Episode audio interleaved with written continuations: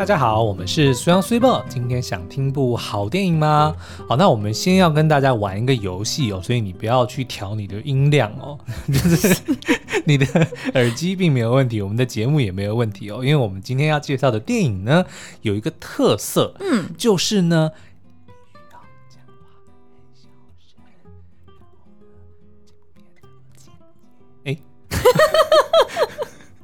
你不是要你不是要教大家猜电影吗？对，然后结果你自己又把答案讲出来了。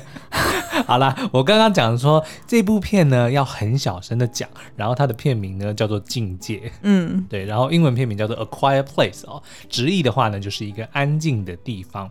那这部片呢，我们非常的推荐哦，它应该是我们近几年来看过最好看、最引人入胜的一部恐怖片。对，嗯，而且是呃。全场在戏院里面的那种参与感是很够的，对，等于是他在呃，就是播放的这个一个多小时里面，嗯，所有人连汽水都不敢喝，对，然后爆米花也不敢吃，全部人都安安静静，甚至连大气都不敢喘一口。对，那这部电影呢，它其实在二零一八年就上映了第一集哦，然后这个口碑跟票房都爆棚。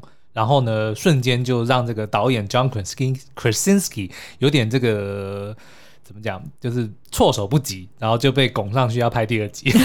措手不及，对，因为他其实当初压根就没有想到这部片会这么成功哦，然后他也没有打算要拍续集啦。那后来因为很成功，所以片商当然就是去询问他的意见嘛。嗯、然后他本来是没有想要导的、哦，所以片商就只是说，好吧，那你就随便提个 idea，就说续集大概可以怎么找，哦、然后他们另外去找这个。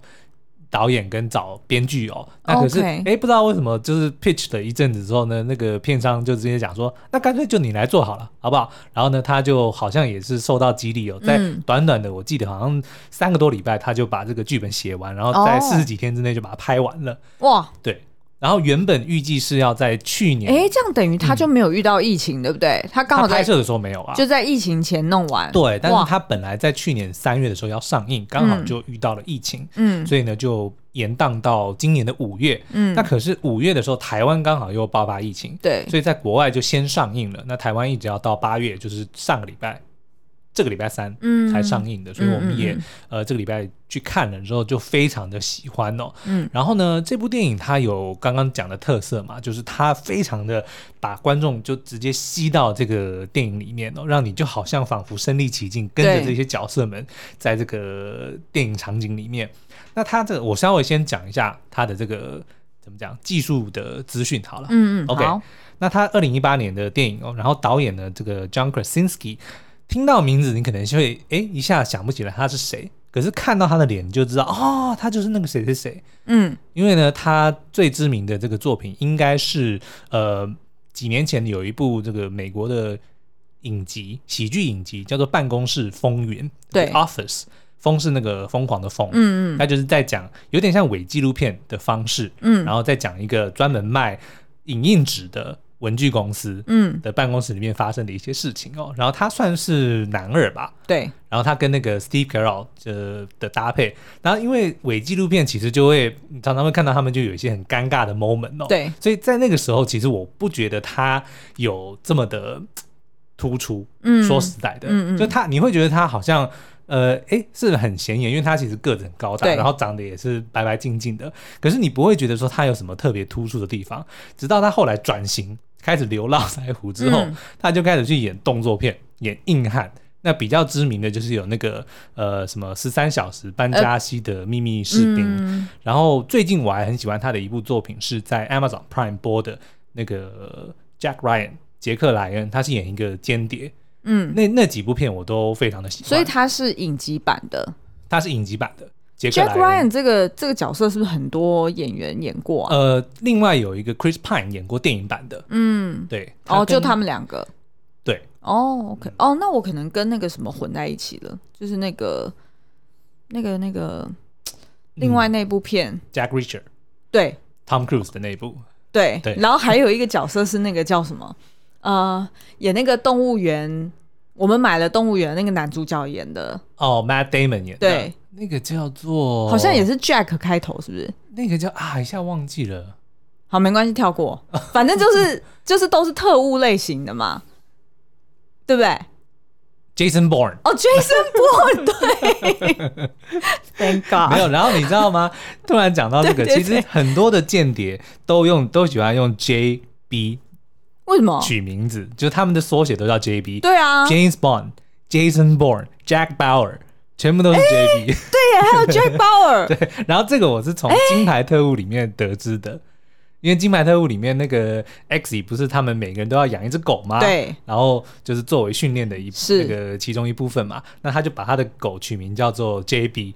然后那个 JB 那个他的上司就问他说：“哦，所以你很喜欢这个间谍片哦？嗯，是 James Bond 吗？哦，不是，那是那个 Jason Bourne 吗？也不是，那是谁？哦，Jack Bauer，就都是 JB 开头的。哦，原来如此。好，回来，回来，回来。好，OK，所以他他也不是演，他是演。” Jack Ryan，我们常常都会在就是 Podcast 的前面十分钟就把他把大家搞得乱七八糟。对，现在到底在讲哪一出？好了，所以 John Krasinski 呢，就后来转型去演一些比较呃动作派的这个电影哦，嗯、然后他的这个外形当然也就变得更为粗犷。是，所以在这部片里面，他就又是维持他原本留着络腮胡的形象，然后是演一个呃算是。美国的典范老爸，英雄老爸，就是为人非常正直，嗯、然后爱家、爱妻、爱孩子，然后为了这个家人愿意牺牲一切的那种标准的爸爸。嗯嗯。那故事呢是在讲说，哎，还没讲完哦。对，然后再来是演他老婆的，就是鼎鼎大名的 Emily Blunt。嗯、那 Emily Blunt 的这个演员呢，也是非常的奇妙，因为大家第一次见到他呢，不知道还记不记得，就是穿着 Prada 的恶魔里面的那个，也叫 Emily。对。对，他就是演原本的那个，就第一助手，呃、老板的第一秘书。对，然后后来这个安海瑟薇是等于是取代了他的概念。对，所以在里面他就是演一个怎么讲，就是满腹委屈，然后一天到晚臭脸的一个 一个机车女啦。嗯，嗯嗯。对，那到后来其实她也不断的在转型哦。那呃，戏路非常非常的广，她跟她老公一样，也开始。演很多的动作片，比如说我们印象很深的是有那个《明日边界》里面的那个 Full Metal Bitch，对对，然后 他真的他的名字就对啊，不是他的外号啦，什么金发什么汗牛。汗牛，对对对，嗯，然后后来呢又去演了《怒火边界》，哦，我非常推荐《怒火边界》，哦，我还没看过这一部，很好看，好像是有续集，对不对？但第二集他没有演，哦，是哦，对，是因为他就死掉了吗？在 没没没没有，就第二集就是讲。别人的故事哦，对，讲 Thanos 的故事，但是也好哈，OK，好好好，我知道你在讲那个演员，对，好，嗯，然后他也演了这个《狩猎者凛冬之战》里面第二集里面的那个妹妹，嗯，那个冰雪女王，对。对，然后他还演了《爱满人间》哦，就是新拍的那个 Mary Poppins 对。的那个魔法保姆的角色，然后最近的一部电影当然就是大家都很喜欢的《丛林奇航》，而且呢。而且呢，当初黑寡妇第一人选其实是他哎、欸，对，没错。然后他好像那个时候就去拍《明日边界》了嘛。哦，是《明日边界》好像就是这一部电影，然后就让他错失了黑寡妇的、哦。哇塞，不晓得他有没有很扼腕。可是我觉得应该就是不同的路。你看他后来的作品也是非常的精彩啊，嗯，对不对？甚至我觉得他他已经可以算是就是女性的这个动作新生代动作演员。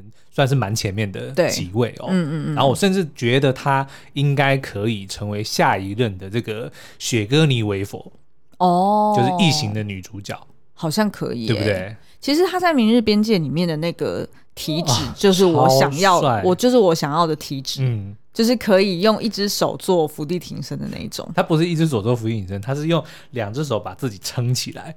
两只手把自己撑起来哦，对啊，就是伏地挺身，但是脚是悬空的哦，哦 那不就倒立吗？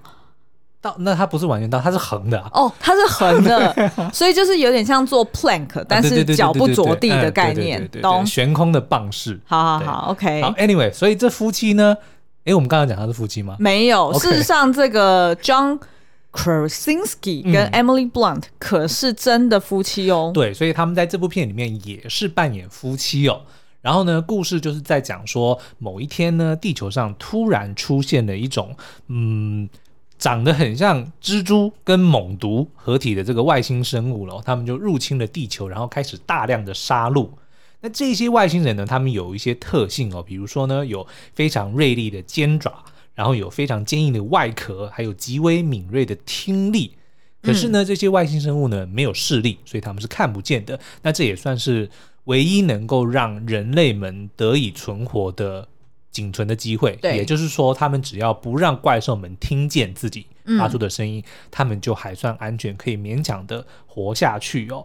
那所以呢，这个仅存的人类为了生存呢，他们就得要被迫过着这个安静无声的生活。嗯，比如说呢，他们为了要走路不发出声音，他们就在地上铺沙子，然后脱下鞋子。嗯、因为你如果在外面走，有踩到什么树枝啊、树叶，其实会发出声响，那个都很危险。所以他们就在地上铺沙子，然后呢，他们即使在餐桌上吃饭，在自己的家里吃饭哦，他们也不能够发出声音，嗯，然后只能够打手语，就是种种的生活形态的改变，都只是为了要生存下来，嗯。那这个故事的第一集呢，就叙述那个主角的一家，这个老公叫做 Lee，老婆叫做 Evelyn，然后呢，他们带着两个孩子 Reagan 跟 Marcus，然后还有刚刚出生的小儿子呢，试图要在这个外星生物的残暴之下生存。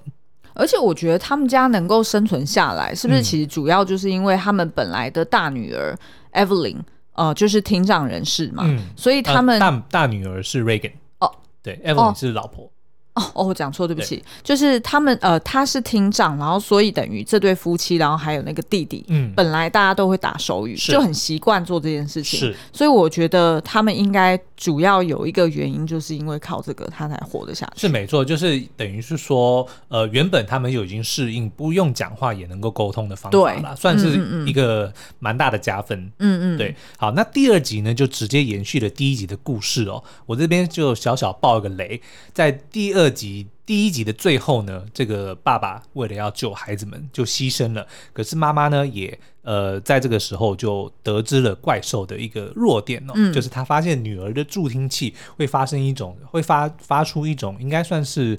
Loop 的 feedback，嗯，那个叫做什么？就回音吧。对，嗯，的一种噪音哦。然后这个就会让这个听觉很敏锐的怪兽觉得受不了，他们就会把自己头上的这个硬壳打开，嗯、露出就是很鲜嫩的 耳道内部，就耳道嘛。对，反正就是露出自己的内部啦，嗯，就可以被攻击，很鲜嫩，很鲜嫩的肉体。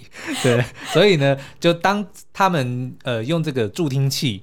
的这个 feedback 的时候，嗯、发出的噪音的时候呢，怪兽就因为受不了，然后把自己的脸打开。对，然后这个时候呢，你就可以直接拿枪去打他的头，然后就会死掉。嗯，所以这个妈妈就发现了这个秘密哦，所以第二集就直接从这个时候开始，他就带着刚刚出生的儿子跟呃原本的两个小孩，嗯，就要逃走，逃到新的地方去生活嘛。然后他们也遇到了新的人类，然后他就要。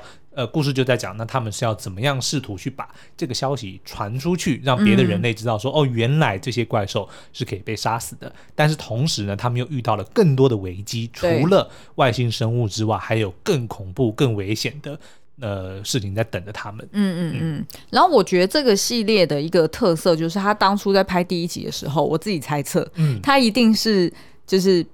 并没有太高的野心说，说哦，我这个要发展成一个宇宙，嗯，或者是我要做什么呃前传啦、外传啦等等等有的没的一个系列的啊、呃，就是开枝散叶。所以呢，他就非常聚焦在，我就直接告诉你了，就是现在有一个这样的怪兽。嗯然后这个怪兽是怎么杀人的，或者是它是怎么来的？对，还是说它就是有什么其他的特色？我都不讲。对，然后我就直接告诉你说，那这一家人他是怎么在这个怪兽的呃肆虐之下，嗯、他们尽力去生存，就这样子。嗯、所以重点就是安静无声，对，跟这个怪兽的威胁，这两者之间，他们不断的在。在什么，在什么手一直在那比，对。然后我觉得他呃，就是这个编导也很聪明的，就是说、嗯、他知道他自己的故事，因为他没有赋予这些前因后果嘛，嗯、所以他也担心说剧情会太过单薄。对，那所以呢，他就又赋予了说，呃，这一家人曾经经历过。呃，有一个最小的弟弟死掉，嗯、对，然后所以大女儿跟父亲还有母亲每一个人都处在一个很自责的状态下，嗯、然后所以当他们就是过着安静无声，然后用靠打手语的方式互相沟通的时候，他们自己内心也也有了更多的隔阂，对，那那个隔阂可能就是。呃，互相去揣测彼此的心意，认为是不是家人们都在怪罪我害死了弟弟，或者是害死了这个儿子？对。然后每一个人也都抱着这样子的自责生生活下去。嗯。所以当最后他们要齐心协力去呃共同对抗这个怪兽的时候，他们要怎么打开这个心结，才有办法真正的呃齐心协力？对。我觉得这个就是。他利用一个很简单的剧情设定，嗯，然后去带出来这个比较深的含义。其实我觉得是让这部电影特别突出的原因，不仅只是在于它有一个新的恐怖的方式的玩法，就是利用听觉，嗯，而是它可以赋予它更多的意义。没错，嗯，那其实像刚刚 Cibo 讲到的这个沉默这件事情，是这部电影里面一个非常核心的关键哦。嗯，那我们后来才又发现了一个觉得。对这部电影更加佩服的，它就是声音这件事情。因为刚刚讲说沉默跟发声，其实就是这这部电影的两个极端嘛。对，在沉默的时候，因为你看，我们每次可能 s i b o 每次一不讲话，然后我就在想说，shit，是不是我刚刚又做了什么事情？然后 s i b o 就在那边酝酿要准备发作，嗯，所以我就会去试探说你在想什么？你为什么不讲话？也就是说，沉默这件事情，其实对很多人来说是很难接受的。嗯，就因为你不知道对方到底在想什么。对。不对？可是，在这部电影里面，他们沉默是被迫、被被逼的，对，他们不能够讲话，嗯，对不对？那可是，这即使是这样的情况，那又因为发生了小儿子死掉的事情，对，所以所有的人都都一定都在猜忌说，那是不是他在怪我？嗯，是不是弟弟的死跟我有关？对，爸爸爸爸在责怪我，嗯，那爸爸也在讲，那是女儿是不是在责怪我？嗯，但是因为他们没有办法真正的讲。对，所以反而就造成误会越来越深。嗯，那这个是沉默的部分，可是声音的地方，我觉得才是这部电影的精髓。嗯，你知道，因为他们呃电影里面的这个设定就是说，怪兽只要听到声音就会发动攻击，对，对不对？所以他们为了要不被发现，他们都呃就是要过得很安静的生活，对对对，然后也不能够讲话大声。是，那这个其实就有点在影射我们现在的社会，嗯，不觉得吗？嗯。干嘛？这种难，啊、这种难的东西就是要交给我，是不是？我觉得就是有一点像是大家会，我不知道现在就是大家会不会觉得在网络上有一点像是一言堂的感觉，嗯、就是如果有就是多元的声音出现的时候，有时候你就会看到。就会有那种好像很有组织的系统会去攻击攻击，嗯，然后当一个人在网络上被攻击的时候，就不要想说哦，在网络上攻击也没什么，又不是真的伤害到你。嗯，但是事实上，我觉得那个对于人的那种潜在的心理压力是很大的。嗯，那其实我们事实上也是看到在呃过去这段期间，譬如说我们今年呃几部台剧好了。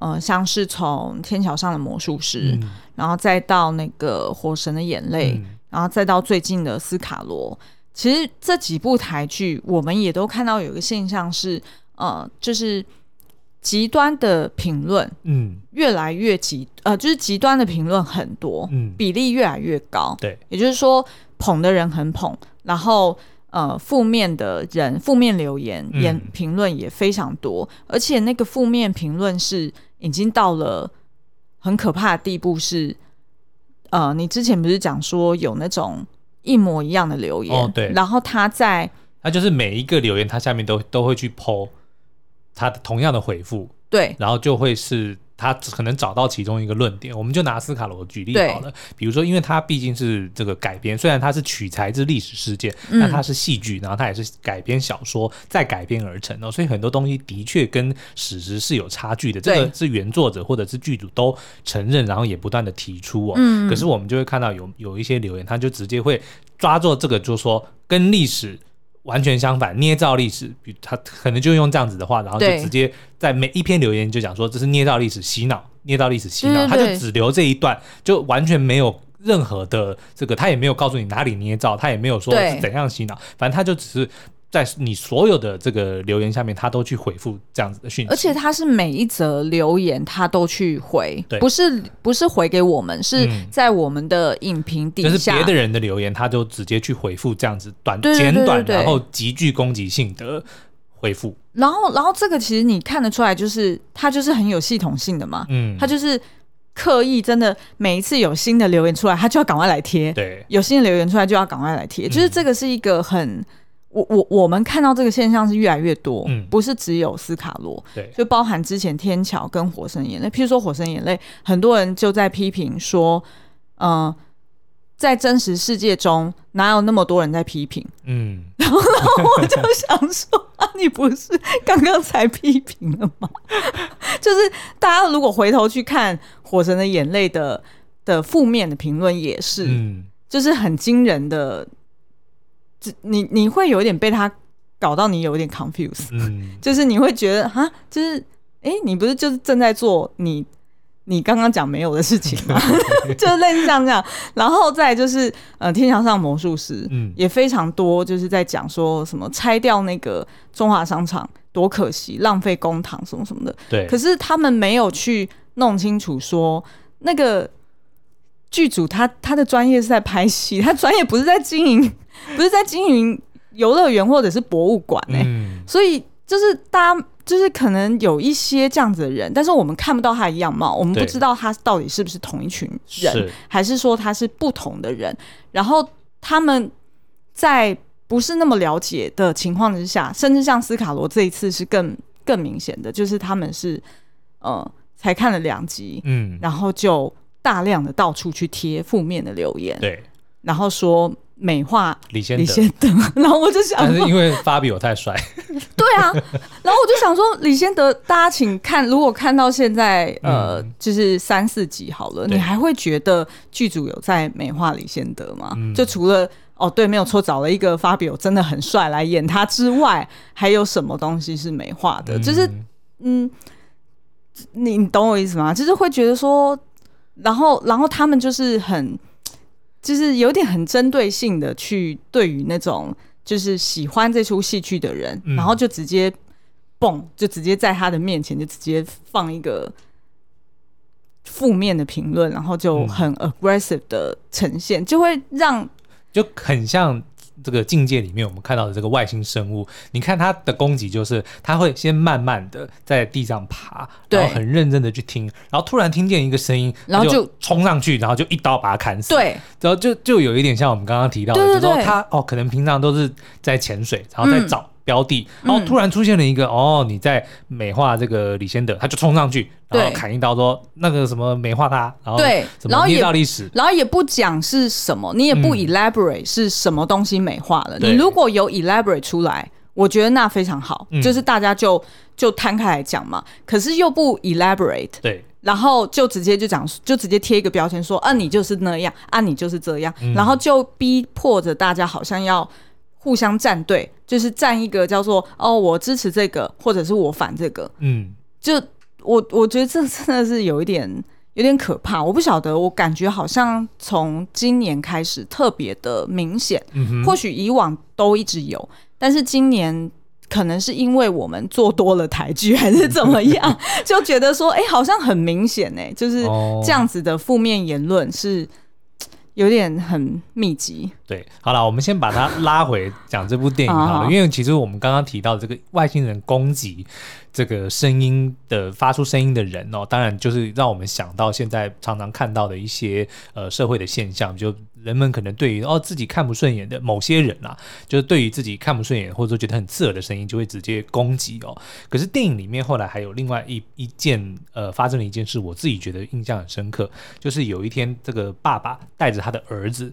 到了这个瀑布旁边要去捕鱼嘛，嗯，然后呢，这个爸爸就哎突然开始很正常的声音讲话，那儿子就吓了一跳，就说：“爸爸，你不能这样子，旁边那个怪兽会听见。”然后爸爸就跟他说：“没关系，你听后面的河水很大声，对不对？所以你看，你只要呢这个旁边有比你大声的声音呢，你就可以放心的讲话，因为。”那个外星人他们听不见你，他们只会听见河水的声音。后来甚至还把他直接拉到瀑布的后面，然后两个人就可以大声的这个大叫大叫，然后就有点像是发泄这个平时郁闷的那个心情哦。那这一幕其实我真的印象就让我让我感触很深，因为他的意思就是说，嗯、如果你害怕被攻击，你有两种做法，嗯，一个就是点点不要讲话，嗯、另外一个就是你赶快期待旁边有一个人。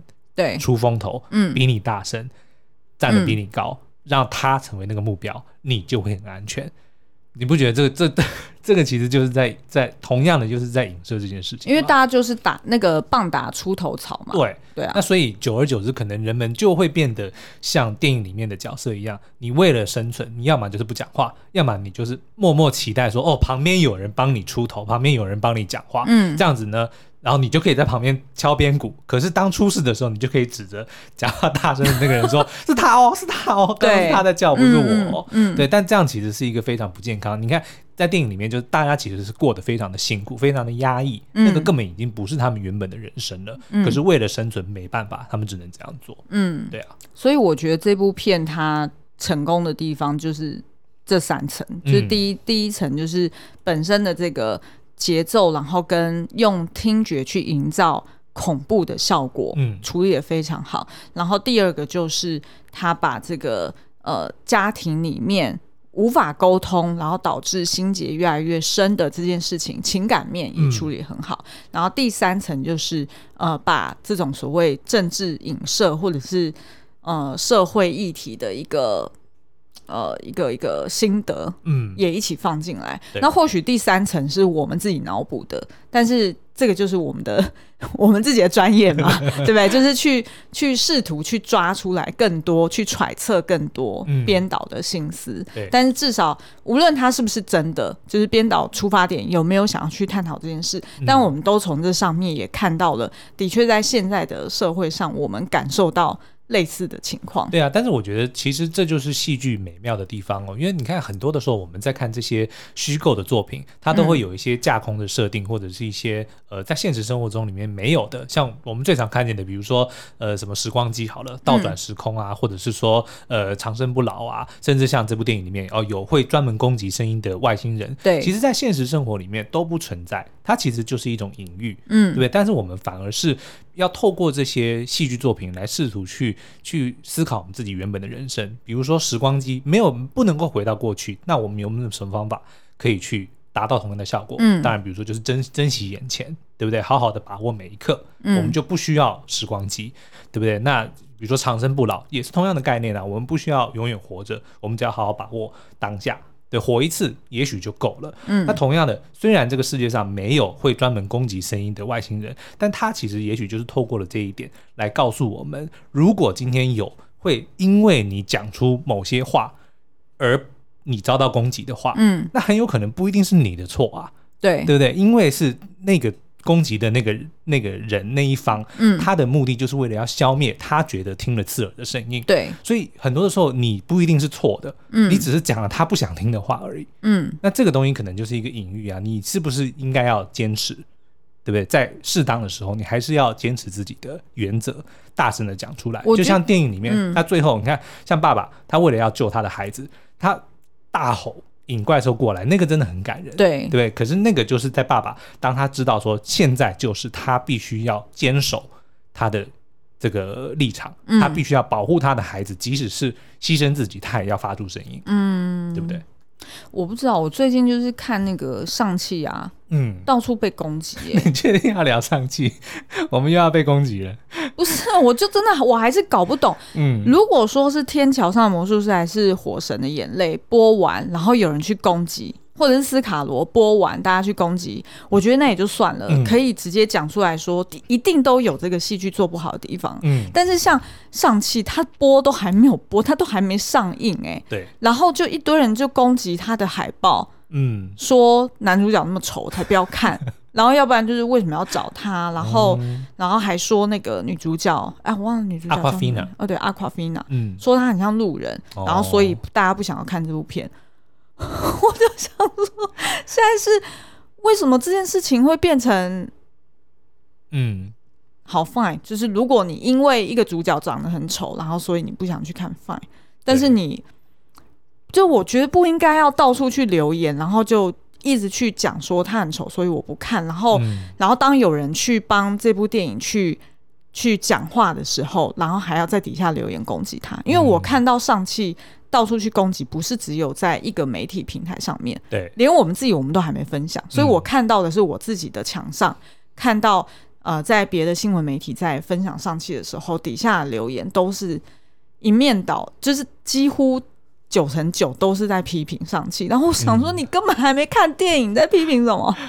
对啊，这嗯嗯，我不知道哎、欸，我就觉得。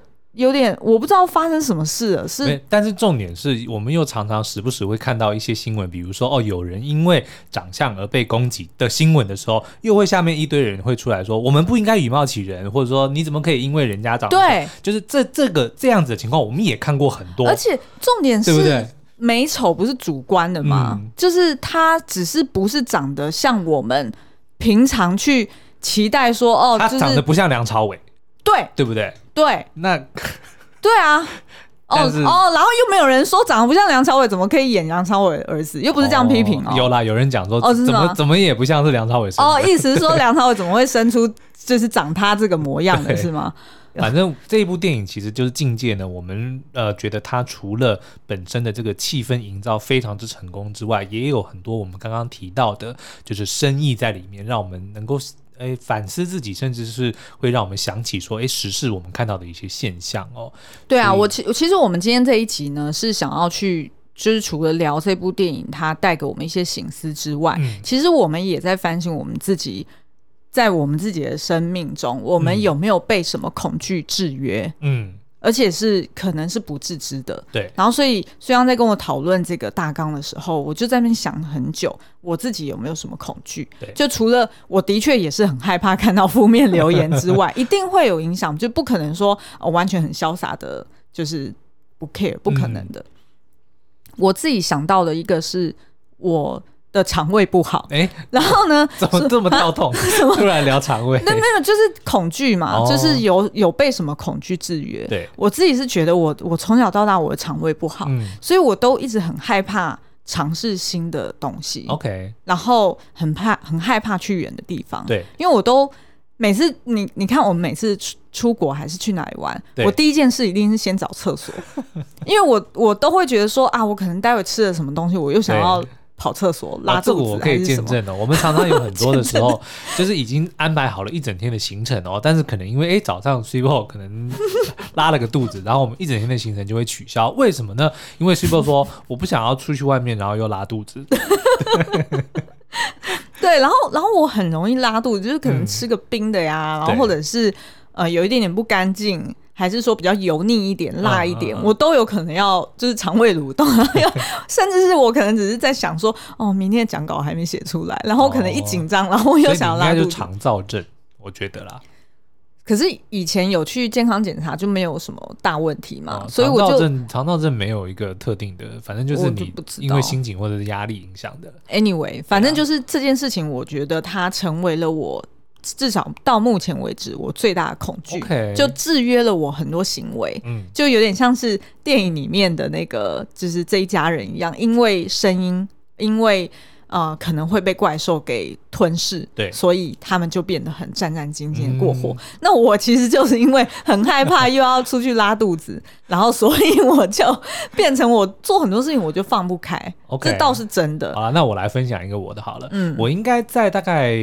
五岁左右的时候，我们在那个时候住在乡下，然后家里有一个很大的池塘，嗯，然后我有一次就是为了要挖那去捞那个水上有一种那个叫做水水蜻蜓吗？哦哦，我知道，就是、跳来跳去对对对对，它就可以站在水上漂浮的那种。然后我为了要捞，然后我就掉到这个泳池里面，然后差一点淹死，我都还记得那个。就是很像拍电影，就是你在水上一下看到水上面的景象，一看下看到水下面，嗯、然后就一直喝水。那后来呢，是被我爷爷的一个牌友，嗯，刚好他们来打牌，嗯，看到我掉到水里，跳下去救我，不然我我就已经没了，嗯。那所以呢，从那个时候开始呢，我就没有怕水。什么东西？